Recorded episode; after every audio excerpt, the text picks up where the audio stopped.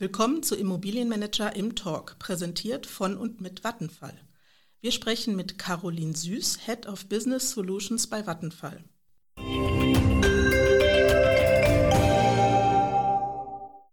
Der Podcast Im Talk bietet die Gelegenheit, mit Experten und Dienstleistern aus und für die Branche kurz und knackig ins Gespräch zu kommen.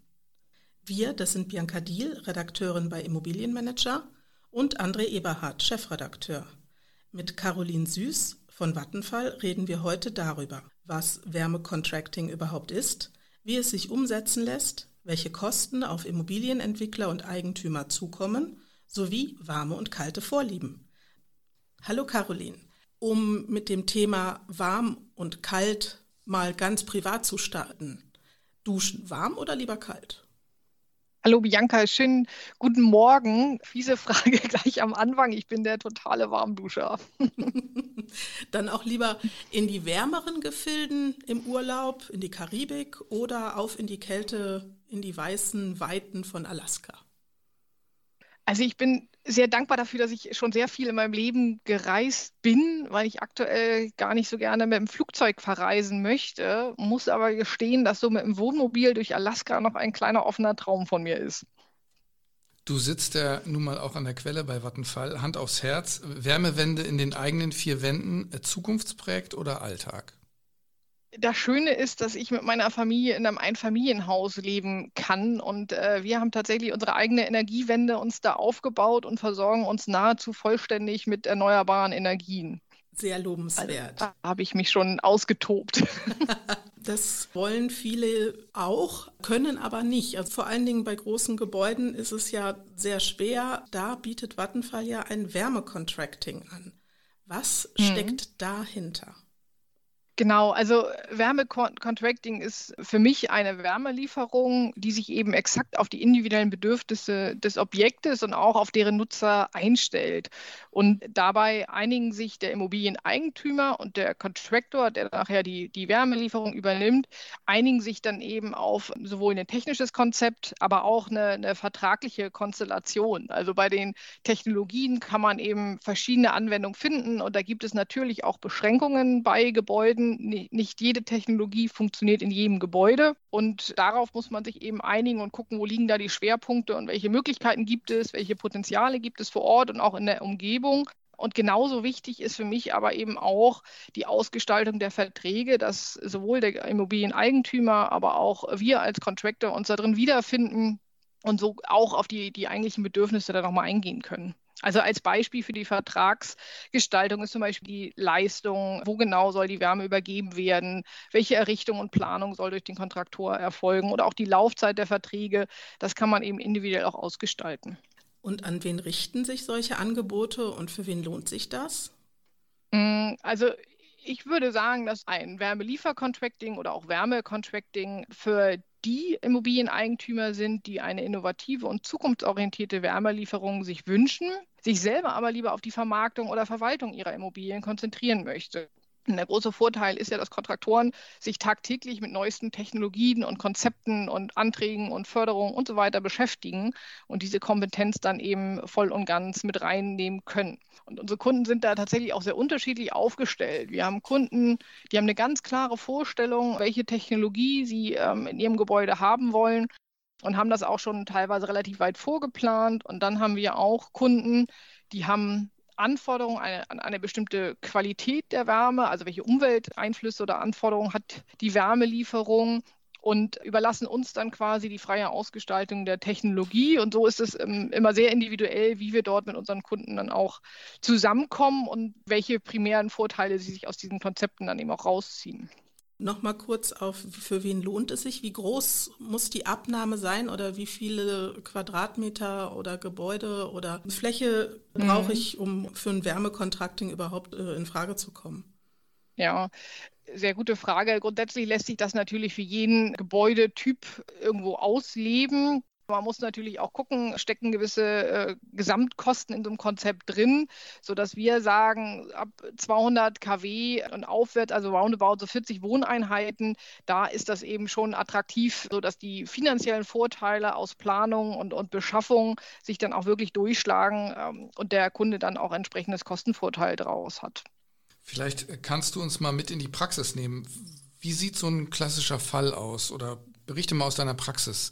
Ja, kann ich wahrscheinlich unfassbar äh, viele Beispiele nennen. Ähm, ich fange mal mit einem an. Das war ein ja, kleines Quartier, wo äh, Neubau entstanden ist, wo mehrere Reihenhäuser und Einfamilien und auch zwei, drei Mehrfamilienhäuser, also die haben acht Wohneinheiten, dann diese Mehrfamilienhäuser und dieses ganze Ensemble sollte eben aus einer Anlage über ein kleines Nahwärmenetz versorgt werden und das halt möglichst nachhaltig, sodass wir uns überlegt haben, okay, was können wir hier halt irgendwie tun? Der Platz war auch nicht besonders riesig, den wir dort zur Verfügung hatten, um eine Anlage zu bauen. Und wir haben uns am Ende dazu entschlossen, eine Kombination aus Wärmepumpe, BAKW und einen Spitzenlastkessel zu bauen. Und das Spannende daran ist, dass das BAKW, das produziert ja gleichzeitig Strom und Wärme. Und diese Wärme kann eben äh, direkt dann ins Wärmenetz eingespeist werden. Und den Strom nutzen wir, um die Wärmepumpe zu betreiben. Und eine Wärmepumpe die hat ja Strom als Antriebsenergie, benötigt aber immer noch zusätzlich eine Quellenergie. Da gibt es verschiedene Möglichkeiten und wir haben in diesem Fall das Abwasser genutzt, also eine, eine, Abwasserleitung, die aus diesem Neubaugebiet herauskommt. Also das ist, wenn man so will, wie so eine Art Wärmerückgewinnung. Alles, was aus den Häusern, Duschen und Toiletten rausgeht, hat eine gewisse Temperatur und die können wir halt einfach nochmal wieder nutzbar machen mit dieser Wärmepumpe. Gibt es bestimmte Voraussetzungen, die ich erfüllen muss? Als Kunde tatsächlich nicht. Und das ist äh, gerade das, was ich sage, was das Spannende an dem Wärmecontracting ist, dass wir uns eben gucken, welche, welche Gegebenheit gibt es drumherum. Bei diesem Projekt hat sich eben angeboten, an die Abwasserleitung ranzugehen, weil das einfach von der Logistik und auch mit den zuständigen Wasserbetrieben sehr gut äh, zusammengepasst hat. Ein anderes Beispiel, da ist es so, da gehen wir nicht an die eigentliche Abwasserleitung, sondern an so eine sogenannte Abwasserdruckleitung. Das heißt, die ist viel größer.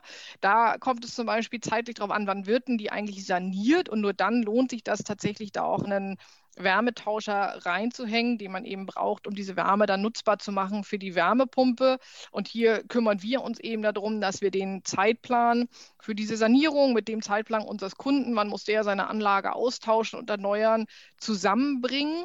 So gucken wir, dass wir uns immer eben auf die Bedürfnisse zeitlich, technisch, Gegebenheiten von unseren Kunden eben einstellen und gucken, nicht immer ist natürlich Abwasser als Energiequelle da, sondern manchmal sind es auch Bohrungen, wird immer spannender, also Erdbohrungen Leitungen bis 100 Meter für eine Wärmepumpe, tatsächlich auch in, in Berlin. Aber wir haben auch äh, Wärmepumpen, die die Umgebungsluft nutzen oder auch Holzpelletkessel. Wie gesagt, das ist immer sehr individuell von dem, was das Gebäude für Möglichkeiten hat und was der Kunde für Präferenzen hat. Welche Rolle spielen dabei die umweltschonenden Lösungen, die ihr einsetzt? Also wird das immer wichtiger auch für den Kunden und was setzt ihr da für Techniken ein? Absolut. Also da passiert ein großes Umdenken, worüber wir uns sehr freuen. Und wir haben auch über die vergangenen Jahre immer mehr und mehr uns dahin entwickelt.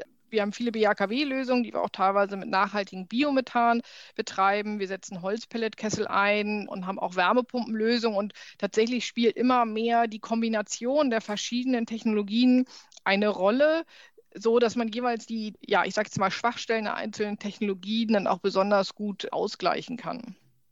Wo ist mein, mein Mehrwert als Unternehmen, wenn ich zu euch komme? Wo ist da, wo liegt da mein persönlicher USP?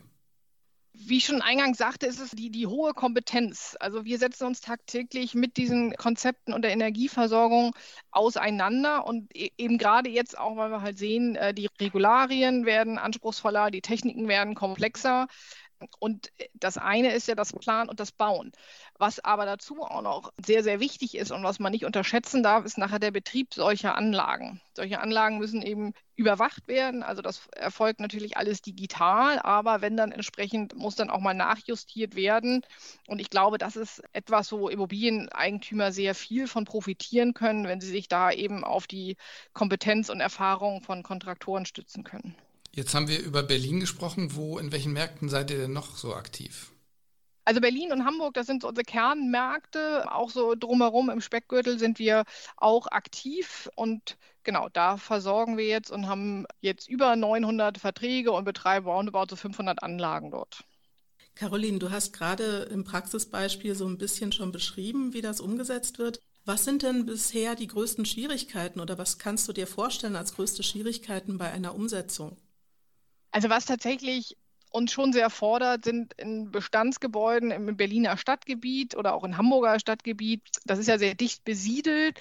Da ist es schon schwierig, Bestandsgebäude auf neue Technologien umzurüsten. Wir sind ja in Berlin auch ein großer Stadtnahmeversorger und das ist natürlich sehr effizient, aber da, wo wir in den Bereichen eben diese Versorgung nicht anbieten können, wollen wir natürlich eine Lösung für unsere Kunden finden. Und da muss man natürlich eben gucken, im Bestandsbau mit Wärmepumpenlösung alleine ist bisher schwierig, sondern da muss man eben auch ergänzende Technologien haben, wie zum Beispiel ähm, einen zusätzlichen Kessel oder auch eine Power-to-Heat-Anlage, also wo ich direkt Strom in Wärme wandeln kann. Das bedarf Platz und das ist tatsächlich immer so eine Herausforderung in den Bestandsgebäuden, aber nichtsdestotrotz ist das, glaube ich, eine große Aufgabe, die wir als Kontrakt Investoren, aber auch eben alle Immobilieneigentümer, denen wir uns stellen müssen. Ja, das ist aus meiner Sicht sehr, sehr wichtig, dass wir schnell die Bestandsgebäude auch dekarbonisieren in der Wärmeversorgung. Kann man aus Wärmecontracting auch Kältecontracting machen? Also in der Tat, dann reden wir natürlich nicht mehr von Wärmecontracting, sondern dann sprechen wir von Kältecontracting. Aber das ist möglich. Ähm, also da gibt es verschiedene Optionen. Es ist tatsächlich auch möglich, sogenannte reversible Wärmepumpen einzusetzen. Die können im Winter dann heizen. Da führen sie sozusagen diese Umweltenergie, die sie nutzen, dem Gebäude zu und im Sommer entziehen sie die die kann man dann entsprechend umstellen und das ist äh, gerade für den Neubau eine sehr spannende Technologie und reduziert auch so ein bisschen die Investition dort. Wenn Sie das halt nachrüsten wollen, ist das eher aufwendig. Also ich will das nicht ausschließen, aber ist schon aufwendig. Aber auch da kann man natürlich mit Kompressionskältemaschinen oder Adsorptionskältemaschinen ein klassisches Kälteliefercontracting machen. Das ist im Grunde genommen genau das gleiche wie Wärmeliefercontracting, nur auf einem anderen Temperaturniveau. Lass uns doch mal über einen sehr spannenden äh, Fall sprechen, nämlich die Kosten. Äh, gibt es äh, irgendwelche Kosten für den Entwickler?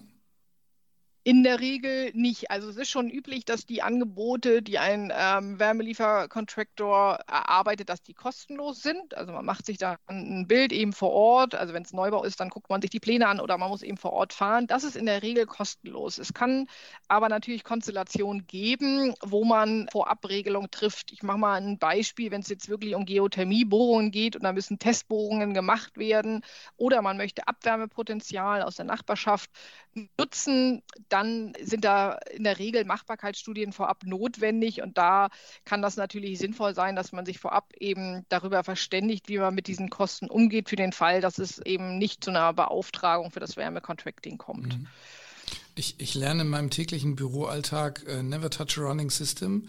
Wie ist das äh, bei euch? Wer übernimmt die technische Wartung der ganzen Gerätschaften?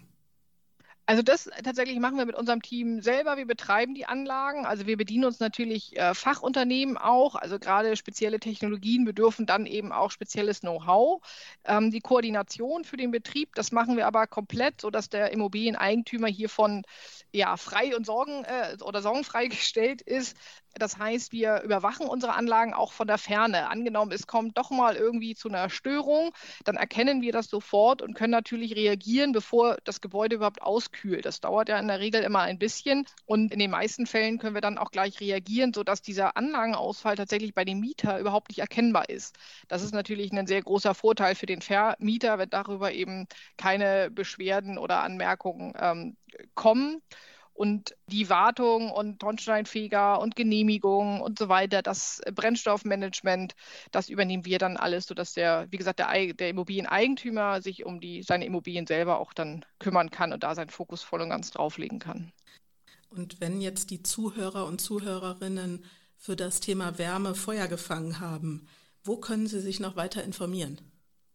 Dann kann ich nur empfehlen, mal einen Blick auf unsere Internetseite zu werfen. Die ist contracting.vattenfall.de und da gibt es viele Informationen zum Thema Wärmecontracting und da sind auch spannende White Paper, wo wir zu aktuellen Themen immer die ein bisschen ausarbeiten und da kann man sich hervorragend durchlesen. Und wer dann noch weiter das Feuer äh, gefangen hat, kann da auch gerne über unser Kontaktfenster sich dann entsprechend den Kontakt zu unseren Kollegen im Vertrieb dann aufnehmen. Okay, dann ganz warmen Dank nach Berlin. Vielen lieben Dank. Vielen Dank an Bianca und André. Mehr Infos zu Immobilienmanager, unsere aktuellen News, im Fokusveranstaltungen und unserer Implus-Mitgliedschaft gibt es unter www.immobilienmanager.de. Zum Implus-Angebot zählt auch unser Vordenker-Podcast Immobilienmanager, der Podcast. Einfach mal reinhören. Außerdem können Sie sich wieder für den Immobilienmanager Award 2023 bewerben. Bis zum nächsten Mal bei Im Talk.